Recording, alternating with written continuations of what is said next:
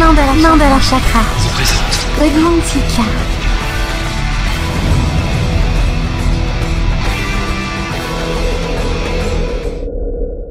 Le replay, ça s'est passé sur Witches Radio. Witches Radio.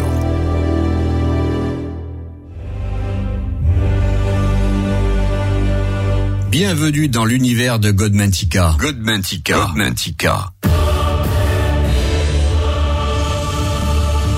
Eh bien, bienvenue dans l'univers de Godmantica, mes amis. On est ensemble jusqu'aux entours de 23 heures et aujourd'hui, on va euh, parler donc euh, du familier, euh, même du bestiaire, des familiers de la sorcière. Hein. On va pas un petit peu faire le monte des animaux, animaux fantastiques peut-être aussi, mais vous allez voir que le familier est peut-être aussi le meilleur compagnon de la sorcière et ce n'est pas un simple compagnon qu'on caresse, qu'on fait des câlins ou quoi que ce soit. C'est un compagnon qui veille sur la sorcière et qui aura aussi peut-être également un rôle initiatique. Mais avant donc de commencer le thème de l'émission, donc euh, qui sera le bestiaire de la sorcière, je tiens à vous rappeler que si vous avez envie de m'écrire ce soir pour m'envoyer euh, vos questions, des témoignages ou quoi que ce soit, ou même me faire un petit coucou, les adresses mail pour me contacter sont toujours les mêmes. Hein, c'est mandala@witchisradio.fr, donc mandala@ witchesradio.fr ou alors via mon, mon adresse mail privée qui est mandala@wikiradio.net. Donc euh, voilà, mandala@wikiradio.net qui est mon adresse privée sur laquelle on peut également me contacter.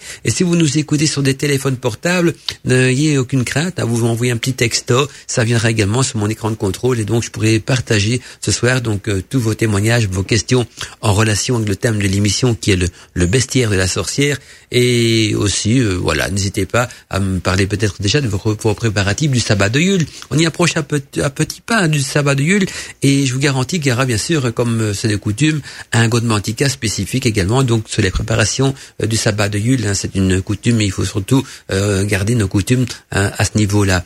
Alors que vous dire de plus et, quoi de neuf aussi? Ah ben oui, le mercredi soir, de à partir de 21h jusqu'à environ minuit, 1h du matin, Witches Radio passe en mode musique de Yule et de Noël. Donc si vous nous écoutez le soir, donc euh, tous les samedis soirs, dès 21h, euh, quand il n'y a pas d'émission en live, bien sûr, eh bien vous aurez une programmation musicale spéciale Noël. Et s'il y a des programmations en live, comme par exemple euh, l'émission de notre ami Antinos, eh bien la programmation musicale de Noël reprendra donc dès que l'émission de Noël d'Antinos sera plutôt terminée. Voilà, donc pendant tout le mois de décembre, un rendez-vous à ne pas manquer pour ceux qui ont envie donc de se retrouver le samedi soir dans une ambiance de Noël et de Yule.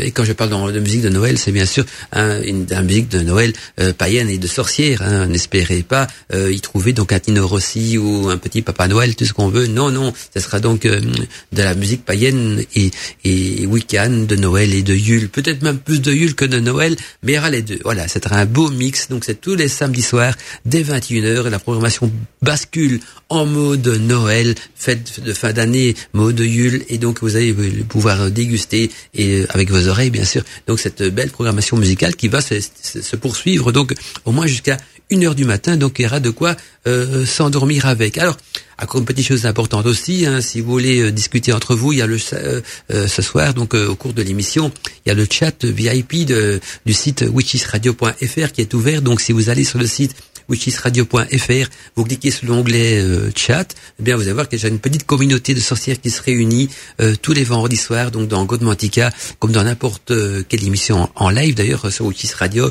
et ça discute, voilà, ça papote, on se retrouve donc entre amis. Alors il y a aussi des discussions sur le chat, je vous rappelle également sur le Coven d'Arcadie. Si vous êtes plus habitué donc au Coven d'Arcadie, qui est une application qu'on peut trouver donc sur Google Play, eh bien vous allez donc sur le Coven d'Arcadie, sur la ou bien vous pouvez taper sur Google, Google tout court, hein. Coven d'Arcadie, vous aurez toutes les infos pour télécharger donc euh, cette application euh, de Google Play. Et là, vous êtes carrément donc dans une communauté de sorcières euh, fermée avec des groupes, des forums, une bibliothèque de choses intéressantes. Voilà. Et là, il y a également donc un chat. Et j'espère que ce soir, il y aura aussi au niveau donc du Coven d'Arcadie quelques réunions de sorcières pour parler peut-être pourquoi pas du thème de l'émission de ce soir, donc qui sera le bestiaire de la sorcière. En tout cas, donc une belle soirée à tous et à toutes et bonne écoute de Code Mantica parce que on est ensemble jusqu'aux entours de 23 heures. Bienvenue dans l'univers de Mandala. J'aime bien ce petit jingle qui me souhaite bienvenue dans l'univers de Mandala. Et donc pour parler du bestiaire de la sorcière, euh, il y a déjà des choses importantes à savoir, c'est que les informations donc euh, relatives aux démons familiers, euh, costumes, équipements, charmes, sabbat, vol et lieux de prédilection des sorcières transcendants, euh, donc tous les clivages, pour continuer justement donc encyclopédie mystique d'un savoir commun de la sorcière et du sorcier. Cette encyclopédie mystique de ce savoir commun du sorcier et de la sorcière sont bien sûr les familiers le familier ou un esprit familier est donc un animal domestique courant qui sera donc euh, donné à la sorcière par euh, une entité, par exemple aussi, ceci afin donc de veiller sur elle.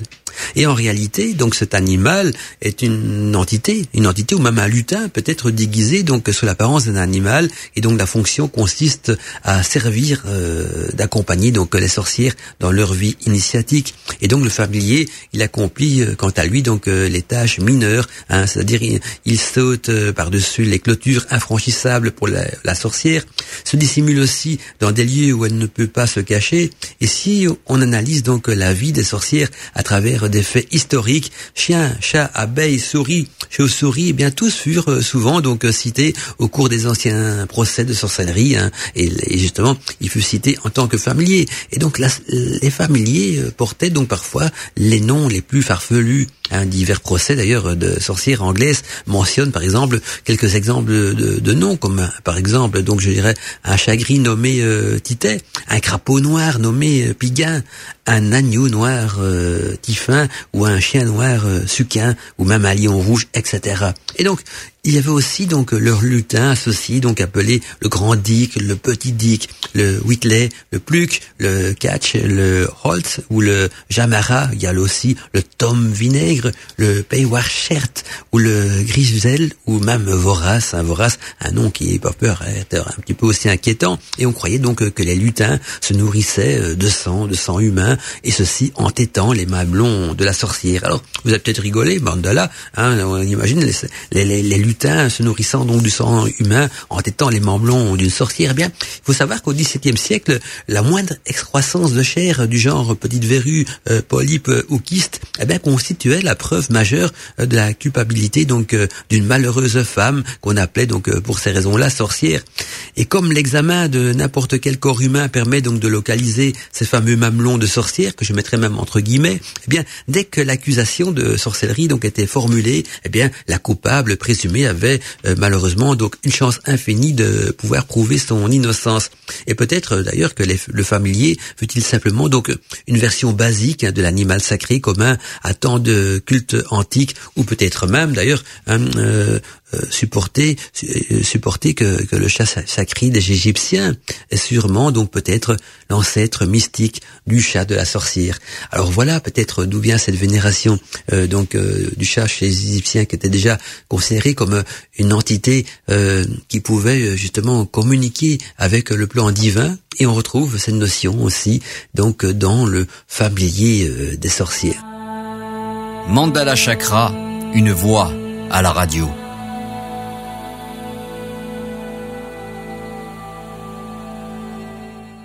C'est ce qu'on appelle euh, de la musique qui élève l'âme et ceux qui ont la chance d'écouter donc euh, la radio sur des barres des enceintes connectées, euh, des nouvelles, la nouvelle génération des radios, DAB plus Internet, eh bien vous pouvez remarquer toute la finesse et la qualité du son parce que nous avons une qualité du son assez proche donc de ce qu'on peut entendre au niveau de la DAB. Donc il y a de quoi frissonner avec toutes ces belles musiques enchanteresses et envoûtantes. Alors je reçois déjà des messages sur mon écran de contrôle il y a Robert euh, Tarot qui m'a écrit, qui me dit euh, bonsoir Mandala, bonsoir aux auditeurs. Alors il nous dit Robert que pour les Grecs anciens, chacun avait un démon, un démon donc au sens grec bien sûr du terme euh, daimon, c'est-à-dire un esprit familier, un esprit tutélaire, tutélaire, oui, c'est bien ça, en quelque sorte donc qui nous est attribué lors de notre première incarnation. Et alors il nous pose, il me pose la question donc est-ce que pour toi le familier des sorcières est une manifestation physique de, cet esprit tutélaire? Alors Euh, je vois ce que tu veux dire par l'esprit tutélaire, donc euh, qu'on retrouve donc dans dans la Grèce antique, hein, donc euh, pour symbolisant ce daimon. Alors, ce daimon, c'est plutôt une sorte d'animal totem. On aura l'occasion d'en parler aussi dans l'émission d'aujourd'hui. Donc, ce n'est pas forcément, ça n'est pas tout à fait le familier de la sorcière au sens propre du terme. C'est plutôt donc l'animal totem de la sorcière, hein, qui est aussi quelque chose d'important et qui est attribué donc au moment de la naissance de la sorcière. Mais ça, on aura l'occasion donc d'en parler au cours de l'émission, parce que j'ai prévu un post-it justement, Robert, avec euh, le terme donc euh, animal totem. Donc euh, voilà. Donc sinon voilà, t'es sur une très bonne piste en tout cas, dit Robert. Alors il y a Jacker aussi qui nous dit bonjour mon doux mandala, ravi de vous retrouver, de vous retrouver. Ah oui, elle, parle, je suppose, de tous les, les, animateurs, parce que moi en général on me, les auditeurs plutôt, parce qu'en général on me tutoie. Donc bonjour mon doux mandala, ravi de vous retrouver. Donc elle, se fait allusion aux auditeurs ce soir donc pour un Godmantica et d'écouter donc ta voix chaleureuse et envoûtante, mon cher Mandala, et ta magnifique musique toujours bien choisie. Euh, à tous les witch, une bonne émission sur le bestiaire des sorcières. Bisous magiques de Jacker, bisous à toi aussi Jacker. Hein, C'était une petite taquinerie bien sûr que je t'ai lancée là euh, sur l'antenne. Hein, Jacker, qui est une auditrice fidèle depuis euh, bah, depuis un bon, bon un bon bout de temps hein, sur euh, euh Witches Radio et même euh, me suivait déjà, je pense, dans le passé aussi. Alors nous pour en revenir donc à nos moutons, hein, je vais pas de mauvais jeu de mots, on parle de moutons et d'animal familier. Je vais justement peut-être donner un complément d'information euh, à la question de Robert parce que je vais vous parler donc de l'animal totem dans le chamanisme. Euh, alors il faut savoir que trouver son animal totem n'est pas un jeu permettant donc de savoir si on aime l'aigle ou le lion. En effet, c'est un voyage donc aux profondeurs plutôt de son être, de sa nature, à travers donc sa psyché. C'est se connaître soi-même, c'est-à-dire euh, ses points forts et ses faiblesses. C'est le chemin donc vers notre essence la plus pure. Et dans les traditions chamaniques, eh bien, il est de coutume donc d'envoyer l'adolescent euh, était donc son animal totem avant les rites bien sûr de passage à l'âge adulte. Et donc les diverses traditions chamaniques avaient euh, chacune le rituel euh, de la quête de cet animal totem, c'est-à-dire il y avait le jeûne donc, qui faisait partie des rituels, l'isolement pendant plusieurs jours dans, dans les bois ou dans un lieu sacré, il y avait l'abstinence également de boissons bien sûr, l'absorption de plantes psychotropes, euh, de rituels pour beaucoup assez difficiles et poussant donc ou même des, des passants permettant de dépasser euh, ses limites. Donc vous voyez que des rituels, il y en avait assez bien qui permettaient donc de d'avoir cette révélation de l'animal totem. Et pour nous donc euh, enquêteurs contemporains, il n'est pas toujours aisé donc de reproduire tel ou tel rituel à notre époque. Il existe certaines méditations assez simples qui permettent peut-être avec un peu d'acidité de rencontrer donc son animal totem, animal totem qui a qui vous a donc été attribué bien sûr à la naissance. Mais une certaine vigilance aussi soutenue euh, à travers nos expériences peuvent aussi parfois nous aider à nous révéler celui-ci, hein, cet animal totem. D'ailleurs, souvent, d'ailleurs, euh, quand pour la première fois on rencontre son animal totem, on n'est pas étonné hein, qu'il fasse partie donc de nous euh, depuis longtemps parce que on retrouve un petit peu de, et même beaucoup de similitudes entre lui et, et, vous, point de vue caractère et tout ce qui va avec. Et donc, une simple méditation, par exemple, là aussi, avec l'intention de découvrir son animal totem, peut vous amener donc à le voir. Tout arrive toujours au moment opportun dans un parcours initiatique et je vous donne à titre d'exemple d'ailleurs une petite synthèse hein, des techniques de méditation, de visualisation qui doit aussi peut-être euh, pas forcément du premier coup, mais vous permettre donc de faire un rêve éveillé et justement à travers celui-ci de rencontrer votre animal totem. Comme toute méditation, ça commence toujours donc par un état de calme, un état de calme et détendu et là nous pouvons par, par exemple faire brûler un petit peu de sauge ou d'encens ou autre, ou autre herbe aux vertus magiques, et puis invoquer les gardiens des directions pour vous aider. Donc c'est à nous euh, de voir avec quel protocole donc euh, nous nous sentons le mieux. Faisons quelques respirations profondes assez longtemps donc pour modifier légèrement notre état de conscience et puis, euh, visualisons donc aussi, par exemple, bon, un escalier, un escalier qui monte ou qui descend.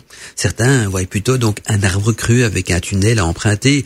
Euh, quoi qu'il en soit, ce passage permet donc de changer de niveau euh, de conscience et de, de basculer donc d'un niveau à l'autre. Et au bout, au bout de l'escalier, une porte qui s'ouvre donc sur un espace naturel, comme une prairie, une plage ou une montagne, et nous nous sentons bien, nous sommes le vent, l'herbe sous nos pieds, l'odeur de la forêt ou de la mer.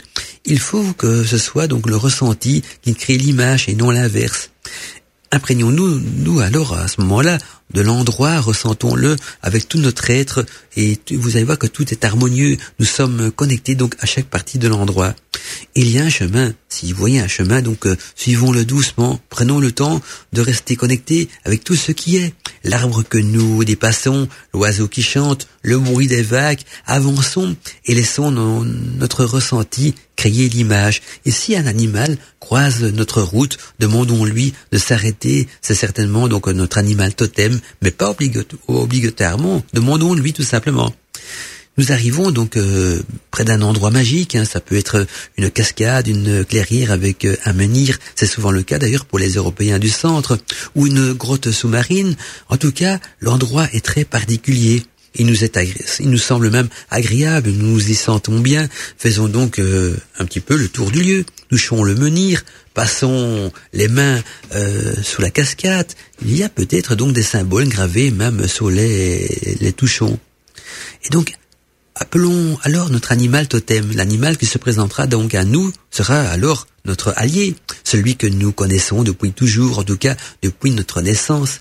Et voyons avec lui si nous devons aller plus loin ou si nous nous arrêtons là pour l'instant. Soyons donc chaleureux avec lui, c'est un ami fidèle et précieux, et remercions-le. Et si nous avons réussi cela, ben nous voilà déjà un petit peu plus livrés avec euh, notre animal totem livré euh, à lui-même. Et aussi euh, il y a des, des, liens de connexion qui vont vous lier également.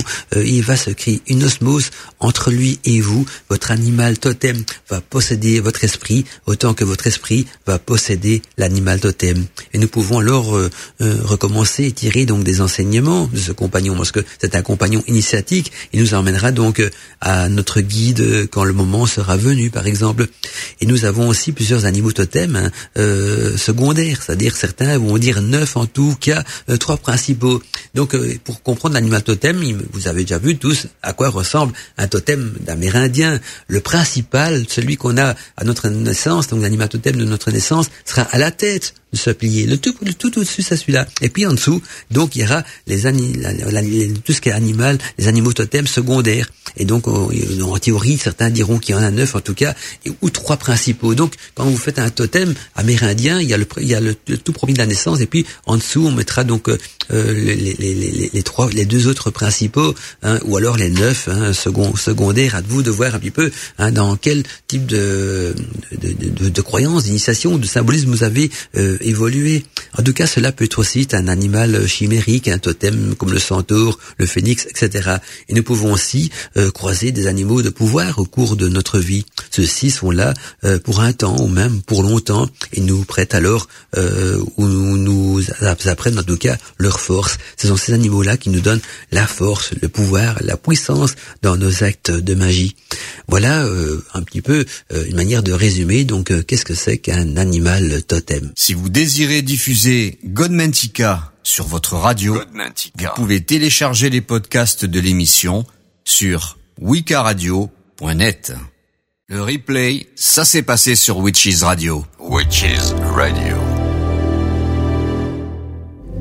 Un petit coucou à notre ami Sofiane qui je sais il est fan hein, de l'opéra Vampire, ça va lui faire vraiment plaisir donc euh, d'avoir une programmation musicale euh, au son de l'opéra Vampire. Hein, je sens qu'il va apprécier. Alors euh, encore un petit cadeau, il y a notre ami Patricia aussi qui m'a envoyé un message qui me dit coucou Mandala comme chaque vendredi soir un petit coucou à toi et à mes amis de la radio. Gros bisous Patricia, gros bisous à toi aussi Patricia et merci de te savoir également fidèle au rendez-vous.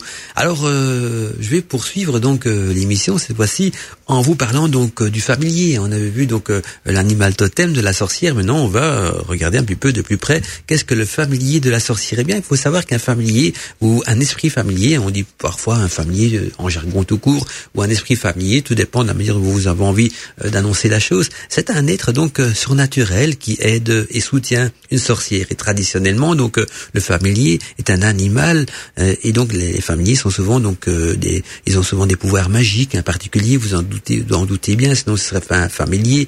Et un familier peut être n'importe quel animal, ou presque en tout cas, c'est-à-dire le chat, le chien, la chouette, le crapaud, font partie bien sûr de l'imagerie traditionnelle des familiers de la sorcière. Et pour la sorcière moderne, un familier peut être n'importe quel animal avec lequel elle ressent surtout donc une grande affinité, bien que ces animaux euh, ne soient plus considérés comme des mauvais esprits à notre époque, ils sont bien plus que des animaux euh, de compagnie et sont donc traités euh, comme des partenaires dans la pratique magique. Et parce que parce que les animaux donc sont plus sensibles aux vibrations du monde invisible, ils sont utiles donc à la sorcière un, petit peu comme des capteurs psychiques, donc indiquant la présence d'énergie négative par leur comportement.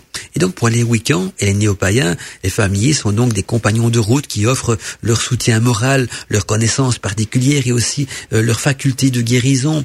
Et le familier apporte de plus donc son énergie aux travaux magiques grâce à son affinité donc avec le monde invisible et aussi à son lien avec euh, la sorcière bien sûr. Et donc ils peuvent servir de guide durant les méditations ou comme euh, modèle aussi pour renforcer donc le pouvoir de la sorcière. Et trouver un familier est quelque chose donc de très personnel parce que un sentiment immédiat et puissant d'être lié donc intimement intimement à l'animal signifie généralement donc la découverte bien sûr d'un familier et certaines euh, sorcières lancent donc des appels euh, psychiques donc pour attirer justement un familier dans leur vie et d'autres euh, pensent que les familiers doivent plutôt se porter volontaires hein, pour aider donc au travail magique et qu'ils sont donc karmiquement attirés bien sûr vers leur sorcière que leur propre en tout cas qui leur est attitré et le lien en plus donc de l'amour bien sûr qui unit le familier avec la sorcière est très puissant. C'est une connexion emplie de spiritualité, de réconfort et de confiance. Et avec le temps, eh bien avec le temps, vous allez peut-être euh, être capable même de communiquer rudimentairement, donc avec lui, ceci par des images euh, mentales euh, bah, et vice versa. Donc hein, parce que lui aussi, il va pouvoir communiquer avec vous et même vous apprendre donc peut-être aussi son langage. Et, plusieurs familles vont refléter donc les humeurs et l'aptitude de leur maîtresse. Et si jamais le familier venait à quitter sa sorcière, mais il faut se souvenir que les familiers, ils ont leur propre chemin à suivre et donc on doit respecter cela et, laisser donc, euh, comme on dit, le familier euh, pour poursuivre sa route et attendre peut-être euh, attendre qu'un autre familier vienne prendre place dans votre vie. Magie naturelle, sorcellerie, ésotérisme, paranormal et mystère. Bienvenue dans l'univers de Godmantica. Une douce soirée magique musicale et envoûtante vous berce ce soir donc dans Godmandica. Vous avez de la chance, mes amis, euh, d'avoir une programmation musicale si raffinée. J'espère en tout cas pour vous que vous l'écoutez donc euh, dans des bonnes conditions et sur du bon matériel. J'ai un message qui nous vient de Ludo du 08 donc euh, qui nous dit bon bonsoir Mandala, encore un thème très intéressant. Nous dit Ludo sur les familiers. Que dire à part donc que chacun possède donc son propre familier intérieur et son totem avec qui il communique. Donc, donc euh, un enseignement encore enrichissant et passionnant comme toujours. Bonne émission à tous et bonne écoute Ludo du 08. Merci à toi Ludo pour ton petit message en vous rappelant donc euh, que le thème de l'émission ce soir c'est le bestiaire de la sorcière. Donc euh, on va pas y parler que des familles, on va approfondir donc le bestiaire également dans d'autres domaines. Alors j'ai et oui et oui qui et Avi qui me fait un petit massage un massage un message donc j'ai fait un lapsus là c'est dangereux. J'ai Evie donc qui me fait un petit message qui nous dit euh, bonsoir cher Mandala et à tous les witches. Encore une superbe émission emportée donc par une musique enchanteresse nous dit euh, et oui et donc pour les animaux totems ou familiers euh, peut-on selon donc nos âges et les saisons avoir plusieurs ou ça seulement donc dans dans un dans notre vie. bonne soirée à tous et à toutes donc et voilà notre ami Evie. Alors on a répondu à tout ça donc au cours de l'émission Evie juste pour rappeler donc l'animal totem principal on l'a donc à notre naissance, mais euh, il y a aussi donc des animaux, des, sous-animaux totems hein, secondaires, j'appellerais plutôt ça des animaux totems secondaires euh, plus raffinés à découvrir et plus difficiles à découvrir. Sinon, l'animal totem, lui, nous est attribué à la naissance, alors que le familier, bien sûr, on peut en avoir euh, beaucoup plus, et ça peut même évoluer donc au cours de notre vie initiatique de sorcier ou de sorcière. Voilà, j'espère donc que j'ai quand même répondu à ta question. Alors n'hésitez pas, hein, vous avez des questions à me poser ou des partages à faire Hein, L'adresse est donc mandala@witchesradio.fr. Alors, comme on, parle justement euh, du bestiaire de la sorcière, un animal qui est aussi euh, très commun au bestiaire de la sorcière, c'est le dragon. Le dragon, et bien sûr, et tous les mythes et légendes qui lui sont associés. Alors, quand on regarde le dragon dans les quatre coins du monde et tout autour de la planète, donc parce que dans toutes les cultures, dans toutes les traditions, euh, on parle de dragon, eh bien, au niveau de l'apparence, on se rend compte que les dragons partagent tous traits communs, c'est-à-dire euh, qu'ils ont deux yeux perçants, hein, donc des yeux perçants qui vous transforment peut-être en statue de sel, des yeux perçants même et captivants, un corps très musclé, six appendices, c'est-à-dire deux jambes, deux bras et deux ailes, euh, de grandes serres, un grand cou et une longue queue, et puis aussi une à quatre cornes et une armure corporelle en écaille relativement donc tendre sur la face inférieure euh, du corps, mais renforcée donc le long de la colonne vertébrale par une rangée donc de plaques dressées semblables donc euh, à des épines. Et au niveau de l'habitat, eh bien les grimoires nous disent que les grands dracs hein, résident donc euh, dans bon nombre d'endroits isolés ou dévastés, mais tous préfèrent donc vivre dans des antres caverneuses, des grottes dont l'entrée est dissimulée donc par des rochers ou par de la végétation. Et ces grottes possèdent donc une entrée étroite, juste assez large pour euh, permettre le passage du dragon et les, les ailes bien sûr repliées. Et le dragon ne tolère pas donc la pollution. Il préfère donc de loin les bois euh, et l'air euh, pur, loin de la civilisation. Donc et le continuel frottement justement des ailes du dragon quand il rentre dans son antre rentre rentre à la longue les parois de la caverne bien lisses. Alors les grimoires nous disent aussi que les dragons, ils ont des mœurs euh, très spécifiques, c'est-à-dire que la plupart des dragons, ils vivent seuls, mais euh, à part donc euh, leur unique compagne, bien sûr, les mâles et les femelles sont assez similaires hein, dans leur habitude et leur taille aussi, bien que ces derniers soient moins aptes à quitter donc leur antre. Cela est propre et encore plus vrai pendant la période de cours prolongée et, et élaborée, donc lorsque le mâle accomplit une sorte de pèlerinage jusqu'à la demeure donc de sa femelle. Et puis il entreprend donc en sous, ensuite une sorte de danse rituelle et combat donc euh, tout prétendant au rival. Et après donc quelques jours consacrés à la reproduction, eh bien le mâle y part quant à lui euh, pour 10 ou même 100 ans. Et environ, par contre, la femelle, environ 6 mois plus tard, la femelle donc pond de 1 à 10 œufs. Et ceci éclore euh, à corps après 6 mois après quoi. Donc 6 mois par après, ils vont éclorer, éclore. Et donc les petits dragons là, ils vont utiliser leurs cornes aiguisées donc pour briser le épaisse coquille euh, résistante de leur œuf, euh, une épine, une coquille résistante et même caoutchouteuse. C'est au cours donc de ces longs jours que les dragons sont les plus redoutables. Et puis euh, les dragons sont aussi donc associés à des mythes, il y a des légendes, hein, comme il y a par exemple il y a la légende d'Hercule, la légende d'Hercule qui nous dit que au XIe siècle, euh, non, je plutôt le 11, désolé, je parlais du XIe siècle, non, je veux dire le onzième travail d'Hercule, hein, où le dragon garde justement les pommes d'or du jardin des Hespérides, et, pour Jason justement euh, la toison d'or servait à éprouver donc le courage et la dévotion donc euh, à leur dieu des jeunes héros.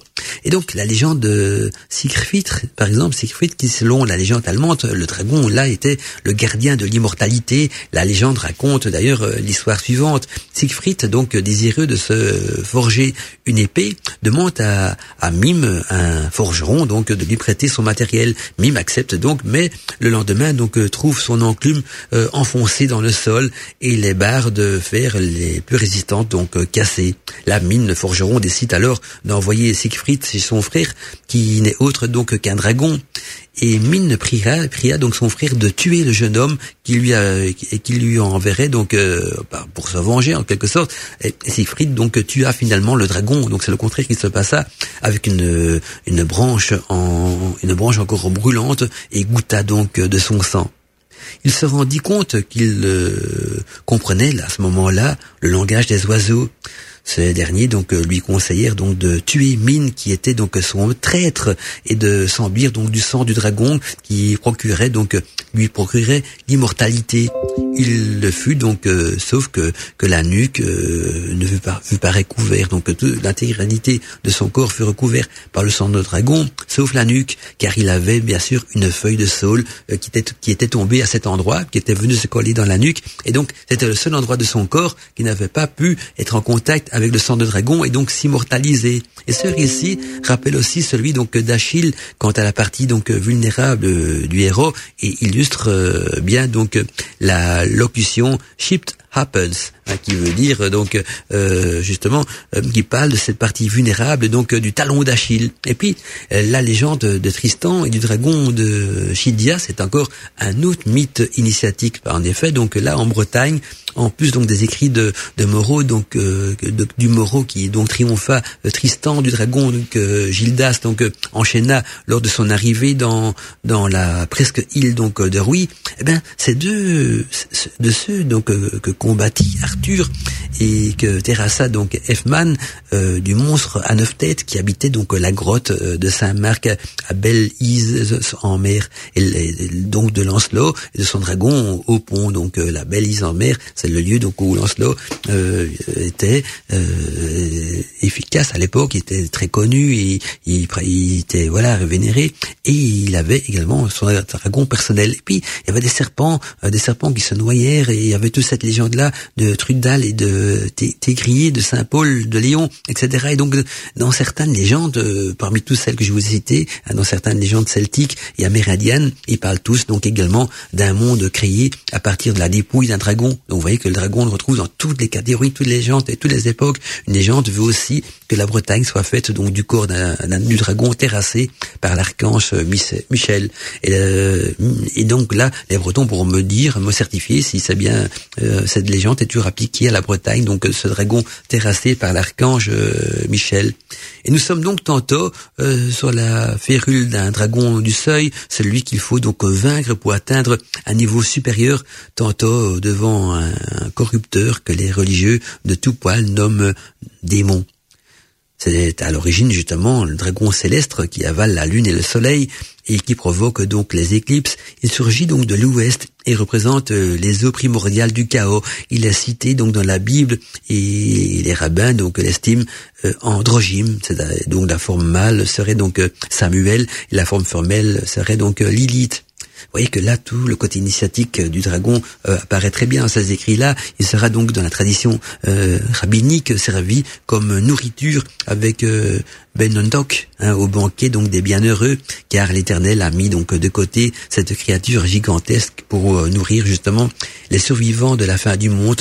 Et la dimologie l'a fait grand animal de l'enfer et le surnomme même pour ce dragon donc le grand menteur. Bienvenue dans l'univers de Mandala. Le replay, ça s'est passé sur Witches Radio. Witches Radio.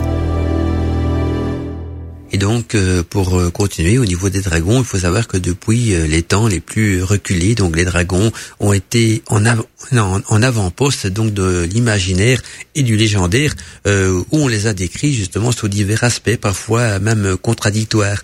Et les Grecs de l'Antiquité pensaient quant à eux donc que, les dragons étaient des créatures bienveillantes avec le pouvoir donc d'apporter la sagesse et les secrets de la vie, tandis qu'un contraste de ces croyances avec les Hébreux primitifs qui eux voyaient plutôt le dragon comme euh, le pourvoyeur du péché. Et puis le puissant dragon était aussi l'emblème, l'emblème donc de l'empire chinois, un symbole traditionnel de chance. Et dans le reste du monde, hormis donc celui des Hébreux, il était aussi perçu comme les gardiens de la connaissance universelle et les protecteurs de l'humanité.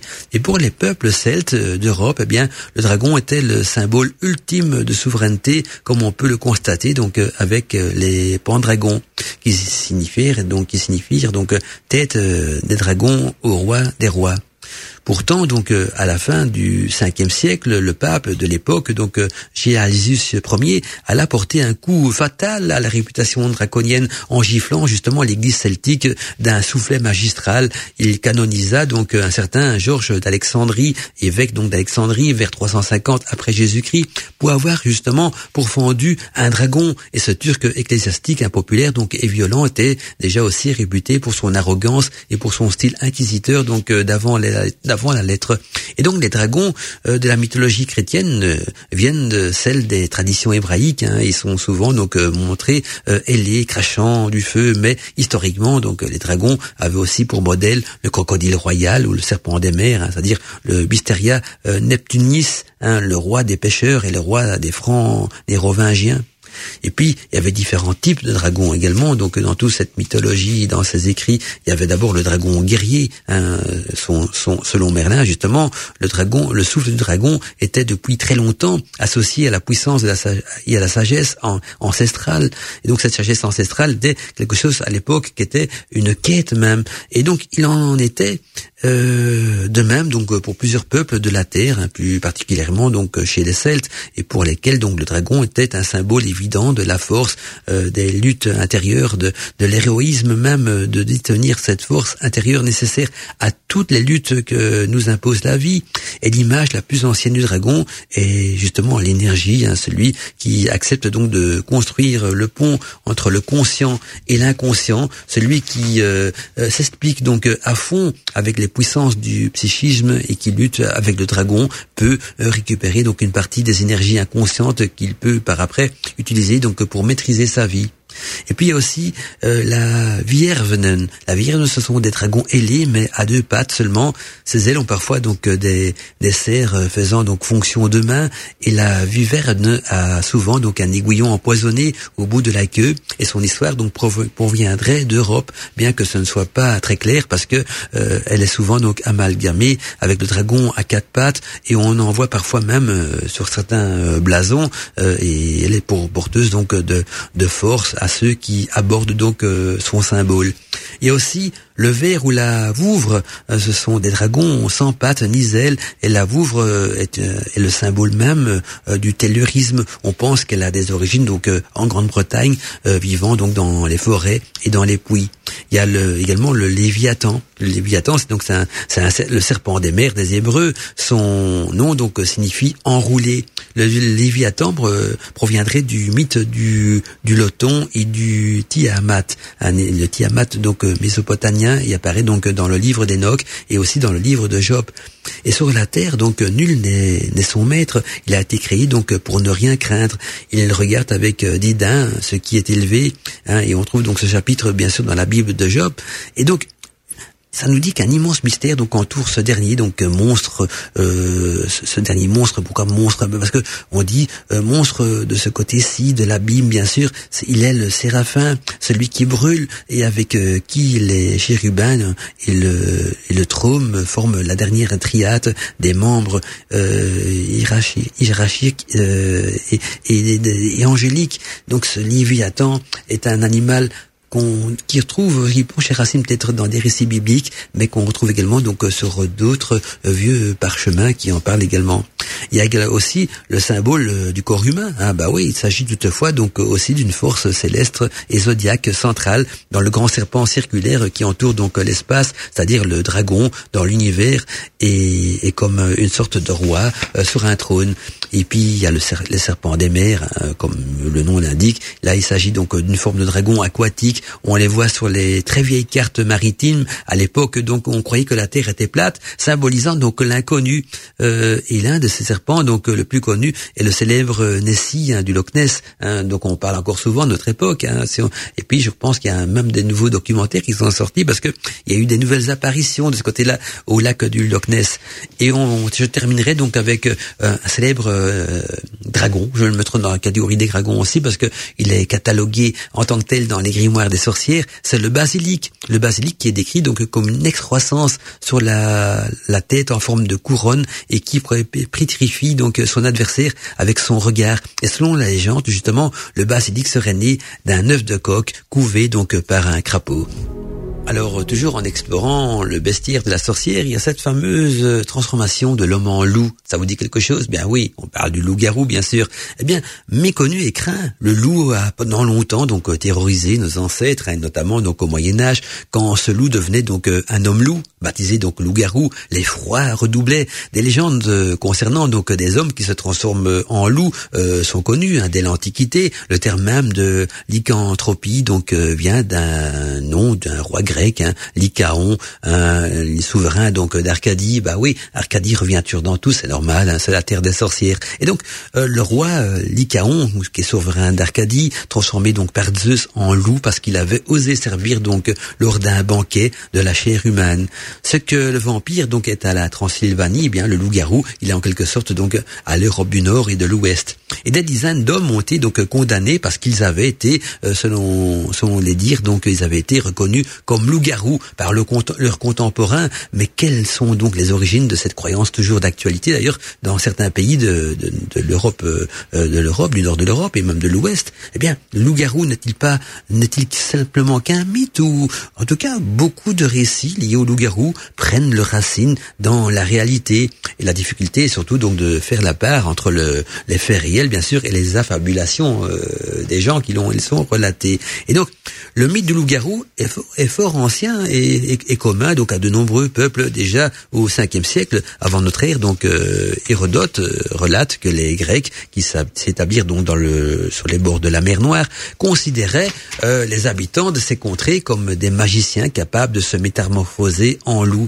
Les Romains, quant à eux, attribuèrent donc eux aussi à ces métamorphoses à la magie et à partir donc du XVe siècle, le mythe se transforma en superstition religieuse même hein, parfois dans certains domaines parce que on fuit état donc de filtres et d'onguents magiques ainsi que de pacte avec le diable qui permettait donc de transformer l'homme en loup. Et la rigueur des hivers euh, à la fin du Moyen Âge et au début de, de l'époque moderne et aussi la crainte du loup peut-être également euh, a joué aussi dans ce domaine-là encore très présent très présent même dans les forêts de l'Europe euh, dès, le, le 15e 16e siècle cette peur du loup hein, euh, dans, dans, il y avait de quoi parce que le loup s'attaquait au bétail euh, on dit toujours qu'il s'attaque pas aux êtres humains, mais euh, quand on regarde parfois des séries euh, très anciennes, c'est pas toujours le cas, il me semble. En tout cas, ces, ces hivers d'époque, cette crainte du loup remonte quand même assez, loin dans, dans l'âge de l'humanité et dans les racines même européennes et peuvent peut-être expliquer également donc l'épidémie de loup-garou qui se produit donc à cette époque citée ici dans l'émission. Ça restera toujours un mystère, loup-garou, parce que même maintenant encore, hein, le loup-garou, on sait pas trop euh, au niveau du baissière de la sorcière. Hein, c'est une malédiction, ce sont des onguents, des, des filtres magiques qui provoquent ça, euh, des, des, des, rituels hein, peut-être euh, également. Ce qu'on sait par contre dans, au niveau donc de l'histoire du loup-garou, c'est que si on est mordu par un loup-garou, un petit peu comme le cycle du vampire, eh bien on devient également donc loup-garou, comme si ce serait quelque chose de, de communiqué par la salive, par le sang ou peu importe. Voilà donc encore un grand mystère Quant à nous, on va peut-être changer de style musical, on va aller vers quelque chose un peu plus païen, hein, un peu plus sauvage aussi, euh, avec euh, le groupe Nataver. Mandala Chakra, a voice in the night. Mandala Chakra, une voix à la radio.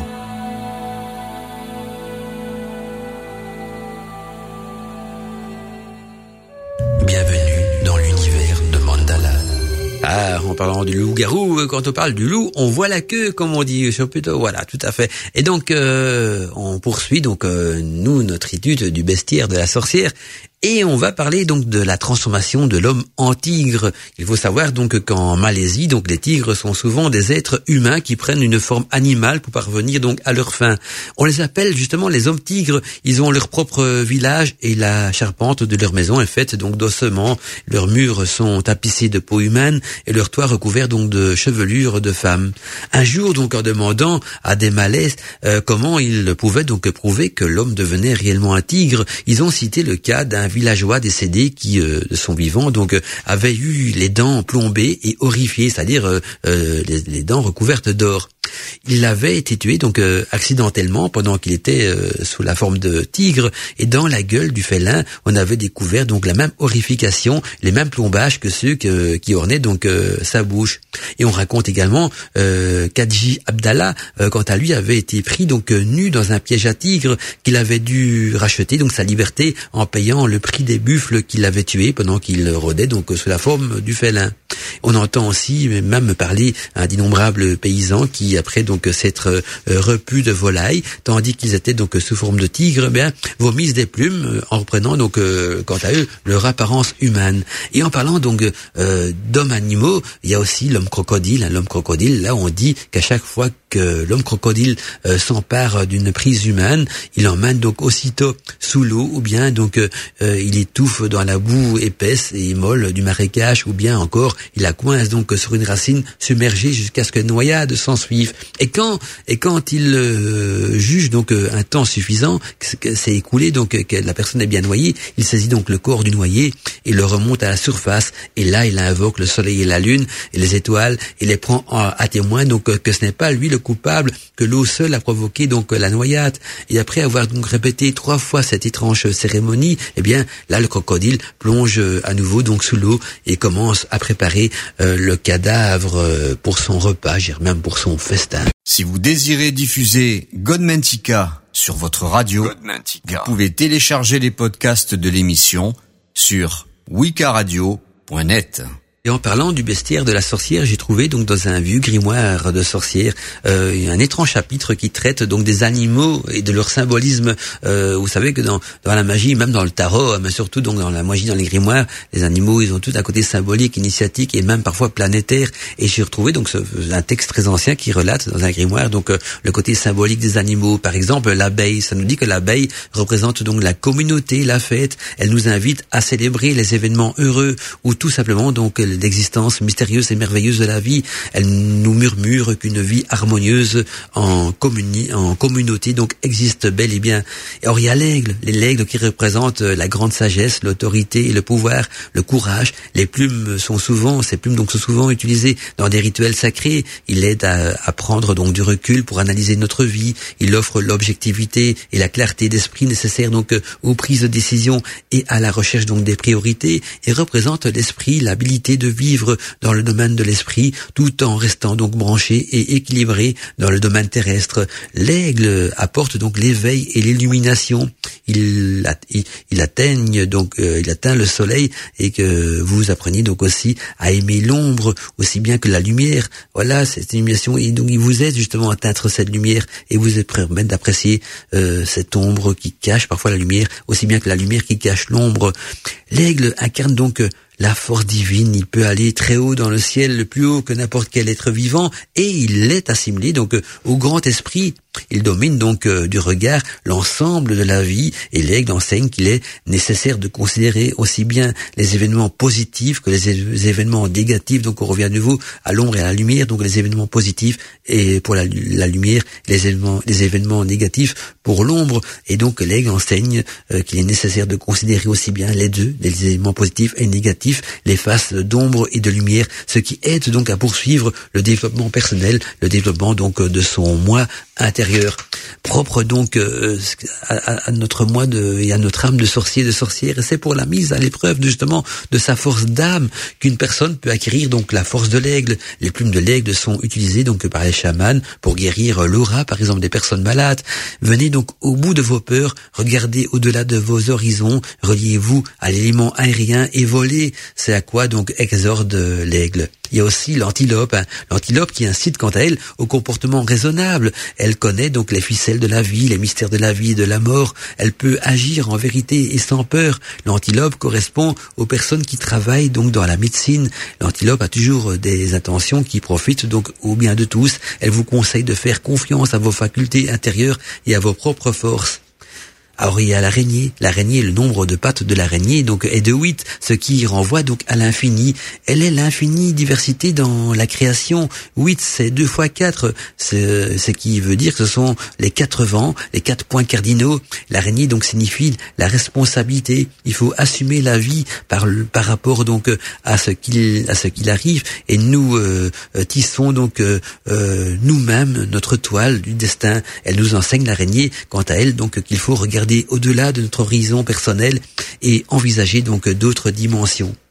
Et puis il y a la baleine, la baleine qui est considérée comme le maître de l'océan. Elle représente euh, l'archiviste, la bibliothèque de la Terre. Elle nous ramène donc euh, au langage originel, le son qui porte d'ailleurs euh, en lui l'ensemble de la destinée, qui connaît donc la destinée humaine et qui connaît donc son origine, connaît aussi son futur. Et les dauphins, quant à eux, sont des guerriers de, et des loutres de mer sont des messagers. Ce mammifère, donc, c'est mériter beaucoup de respect et symbolise, et, de, et de symbolisme aussi, hein, qui représente donc dans son symbolisme justement une longue vie et, et surtout donc le pouvoir. Le dauphin, quant à lui, donc euh, symbolise plutôt le guide. Et la baleine, quant à elle, c'est la gardienne des secrets et de l'histoire de la Terre.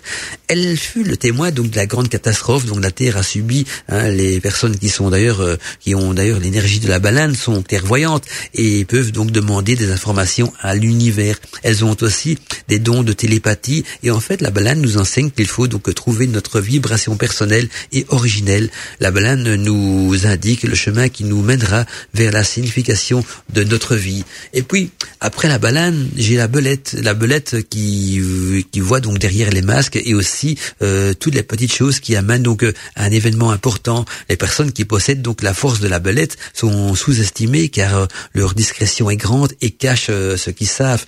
La belette est donc un totem de pouvoir difficile. Les personnes qui possèdent donc l'énergie de la belette se sentent co-responsables donc des choses qu'ils qu'ils voient chez les autres. Ils préfèrent donc donc qu'on les laisse en paix et qu'ils ont tendance aussi à rechercher donc une vie solitaire. Quant au bélier, le bélier, lui, signifie donc la percée, la réussite. Il, représente aussi l'enracinement, le lien, l'équilibre. Il sait rester accroché au sol et nous rappeler donc nos réalités quotidiennes. Puis il y a la biche. La biche, elle représente donc la douceur. Elle nous enseigne donc la vision au-delà des éléments matériels et superficiels de la vie. Elle nous apprend à discerner euh, le cœur des choses et les causes plutôt que les effets. La biche est donc la gentillesse et l'amour inconditionnel. Elle ne fait pas la différence entre le bien et le mal, ce qui est clair et sombre. La force donc de la biche, c'est qu'avant tout euh, l'amour, c'est avant tout donc l'amour qu'elle a. Elle soigne donc les souffrances des autres par son amour. Et si vous rêvez donc d'une biche, eh bien celle-ci vous dit qu'il faut donc accepter les faiblesses des autres et les aimer. La biche euh, nous enseigne aussi euh, qu'il ne faut pas euh, se laisser influencer par des personnes mal intentionnées ou par des situations négatives. Il faut rester confiant et les aspects donc négatifs se dissiperont automatiquement de votre vie. Et puis il y a le bison, le bison qui est le symbole incontesté donc de l'abondance et dans les croyances indiennes, hein, ben si un bison blanc apparaissait, apparaissait, cela signifie que les prières étaient entendues et qu'il fallait donc qu'il allait avoir de l'abondance dans les récoltes. Le bison apportait donc tout, la nourriture, l'habillement et le cuir. Il nous enseigne aussi qu'il y aura toujours donc abondance tant que l'homme respectera bien sûr les choses et les accueille donc avec gratitude. Il faut savoir apprécier donc ce que l'on reçoit et ce que l'on souhaite à tous les êtres que la richesse divine donc vienne à eux. Et donc aussi il y a encore le blaireau. Hein. La plupart des animaux euh, euh, évitent justement de le rencontrer. Le blaireau, hein, c'est un animal totem des puissants guérisseurs et des femmes médecins. Une personne qui a la force du blaireau peut efficacement donc euh, employer l'opimatriterie de cet animal pour guérir. Elle n'abandonnera donc jamais euh, tant que la maladie n'est pas vaincue. Il faut donc utiliser l'énergie euh, de l'agressivité pour vous faire avancer, mais sans pour cela donc avancer bien sûr les autres. Il faut toujours surveiller son équilibre intérieur car c'est ça la chose primordiale donc l'équilibre intérieur pour être bien à sa peau et bien dans notre univers. Tout l'univers de la magie. Code Ventica. Et tout l'univers de la magie aussi, c'est avec les animaux et leur symbolisme. Donc la voici la suite hein, de la rubrique hein, sur le symbolisme associé donc aux animaux. Alors il y a le cerf, hein, le cerf qui signifie donc la fierté, l'indépendance. Il nous aide à développer donc notre assurance et renforce notre sentiment de dignité. La chauve-souris, la chauve-souris euh, symbolise la, renaissance. Une chauve-souris est suspendue donc euh, euh, la tête en bas comme un bébé quand il vient au monde. Et les chauves-souris donc étaient idolâtrées hein, par les par les civilisations mayas, par exemple aussi aztèques et même tolèques. Et lorsque vous voyez donc une chauve-souris voler dans vos rêves, eh bien, elle vous avertit qu'il est temps de vous débarrasser d'une partie de vous-même. Il faut donc savoir faire une mort symbolique et pouvoir donc avancer spirituellement. Quant au cheval, le cheval signifie donc la terre, le voyage, il apporte l'énergie, la vitesse et règne donc sur le cycle complet de l'existence. La naissance, la mort, la vie dans l'au-delà et la renaissance, le cheval est très respecté et est donc lié avec la magie chamanique. Il est le premier animal totem de la civilisation et l'enseignement relatif donc au cheval dit que l'on ne peut pas euh, obtenir de pouvoir par la force mais euh, par ce pouvoir euh, parce que ce pouvoir justement est attribué à celui qui est capable d'en user avec respect. La force du cheval réside donc dans la sagesse, euh, à la sagesse à se rappeler, par exemple, que ce qu'on a accompli dans la vie et d'en tirer donc des leçons et ainsi dans nos vies donc antérieures aussi, hein, si on peut se ressouvenir de ce qu'on a accompli dans nos vies antérieures et en, et en tirer des leçons, ça nous permettrait également d'avancer donc dans l'initiation en devenant le maître de notre roue karmique. Le chien, ah, le chien, l'animal de compagnie le plus fidèle à l'homme. Moi, j'ai toujours le chien, c'est le meilleur ami de l'homme. Et j'en ai un d'ailleurs à qui je fais un petit clin d'œil qui s'appelle Betsy. Euh, elle a déjà 18 ans pour un labrador. Bah oui, ça fait déjà 18 ans que Betsy est à mes côtés. Elle n'est plus toute jeune, euh, la pauvre. Mais voilà, c'est 18 ans d'amitié, de bonheur. Et donc, euh, le chien qui est considéré comme la fidélité, il transmet le sens du service aux autres, la compréhension profonde et complaisante et aussi compatissante. Il représente donc les bénévoles, les philanthropes, les infirmiers, euh, les, les conseillers, les prêtres et les sol ou les soldats. Il s'agit donc de la fidélité entre les autres, mais aussi et surtout donc envers soi. Le chien, bien sûr, est le compagnon fidèle et dévoué. Il sert euh, son maître pour que celui-ci soit toujours fier de lui. Le chien est considéré donc dans certaines traditions même comme le gardien un des domaines secrets, le protecteur d'un savoir ancien. Il peut défendre jusqu'à la mort son propriétaire. Il a beaucoup de compassion et c'est regarder au-delà des apparences. Il enseigne donc euh, qu'il faut examiner le temps, le temps en temps, mais en même temps à travers sa loyauté, la loyauté de soi-même et la loyauté de soi-même aussi vis-à-vis des autres. Puis il y a le colibri, le colibri qui est attaché donc euh, à la beauté, à l'esthétique. Il aime donc les fleurs remplies de parfums et il, aime aussi la vie. Et en fait, il répand donc l'amour, la joie autour de lui. Les plumes de colibri étaient utilisées donc dans la magie en guise de sortilège d'amour.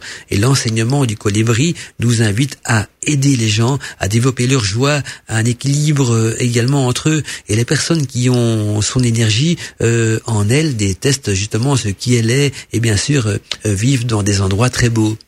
La chouette, ah, la chouette, animal de prédilection aussi de la sorcière. Eh bien, la chouette symbolise la magie, la clairvoyance. C'est, c'est l'aigle de la nuit. Les personnes qui ont la force de la chouette sont des sorciers, bien sûr, ou des sorcières. Ils deviennent, ils deviennent donc, euh, ils devinent nos arrière-pensées et rien ne peut leur être caché. La chouette est donc euh, très sage. Elle voit et entend ce que les autres ne perçoivent pas. Elle peut aider à reconnaître la vérité et à, à déchiffrer aussi les avertissements du destin.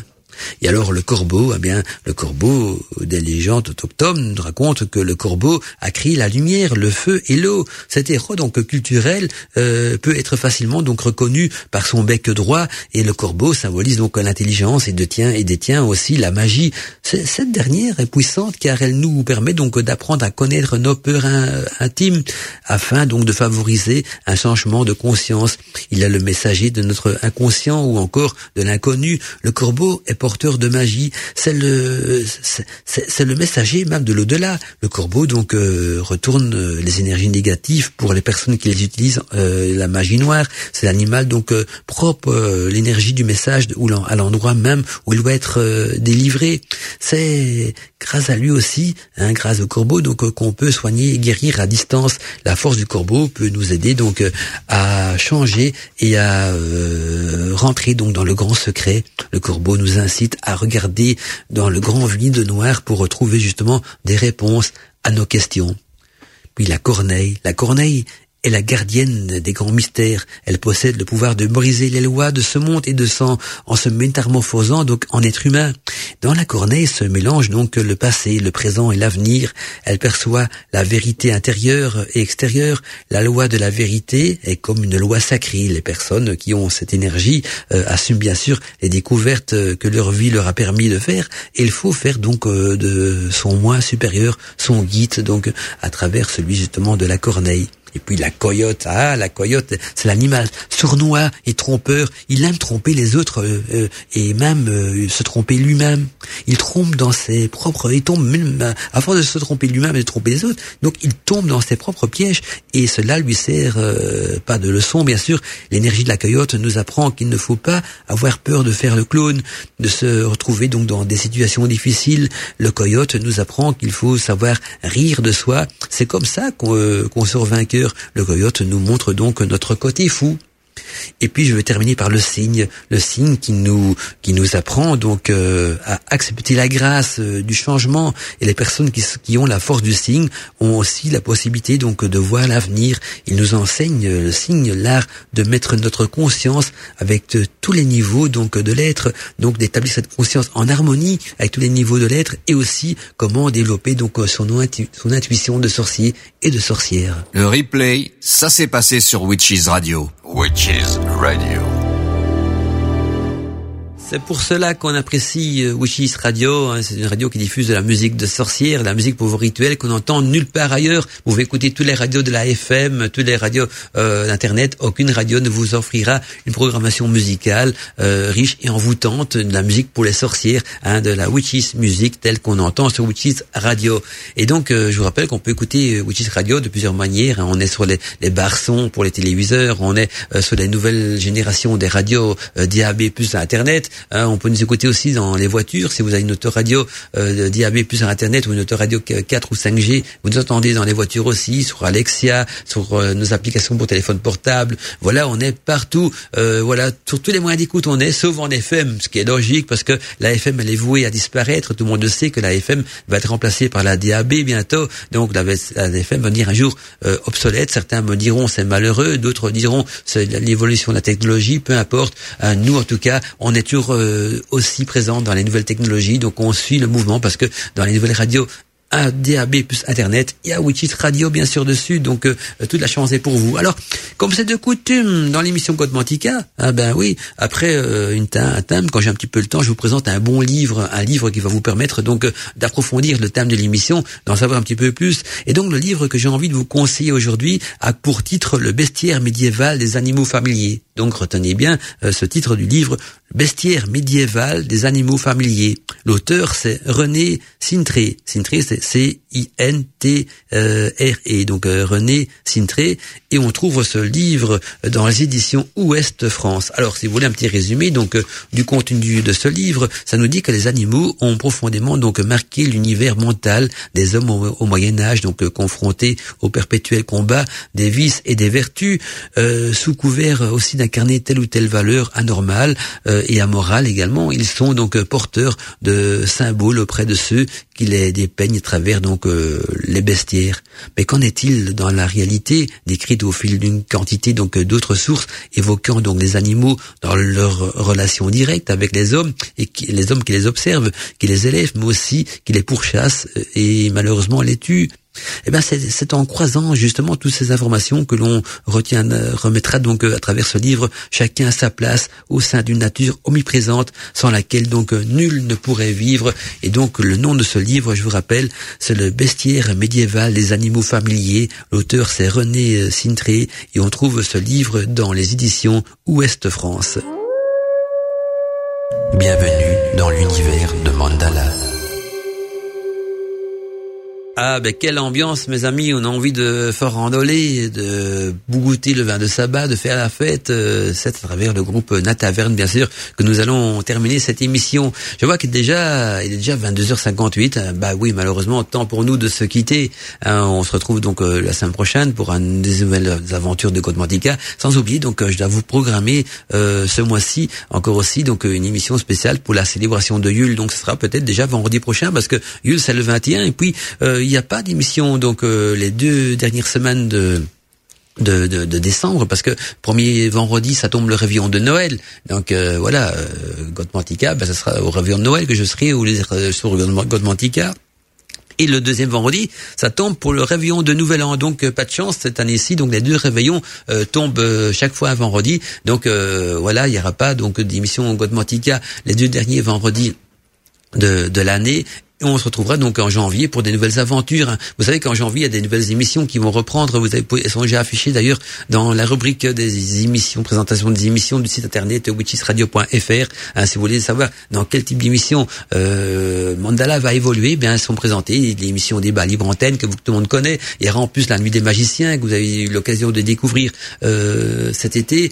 Il y aura une nouvelle émission d'information hein, sur le, monde de l'ésotérisme, euh, de, la magie, de, euh, tout ce qui se passe un petit peu dans le milieu ésotérisme, les rencontres sorcières, tout ça, dans Bienvenue en Arcadie. C'est un petit peu les anciennes news d'Arcadie qui vont ressusciter, mais plus vraiment des news par rapport à la radio, mais plutôt des news par rapport donc à au milieu ésotérique et donc euh, à tout ce qui sort comme bouquins, comme euh, conférences, ateliers, tout ce qui va avec. Et puis euh, aussi de temps en temps, quand il y aura, y aura moins de combler ça, il y aura l'émission Vibration Nocturne nocturne, vibration nocturne, où je serai euh, au pupitre de mixage. Là, on plongera un petit peu dans une sorte de, de club euh, euh, païen, de club païen week-end de la musique qui va bouger, chauffer les oreilles, et on va en apprendre beaucoup sur ces musiques, leur origine, qu'est-ce qu'elles signifient exactement. Ce sera une émission très musicale, bien sûr, mais qui est aussi initiatique, qui va vous initier donc à apprécier ce qu'on appelle de la musique de sorcière, de la musique pour vos sabbats, de la musique pour vos rituels. Eh bien, quant à moi, je vois qu'il est 23 heures, passé de une minute temps pour moi donc de vous dire au revoir,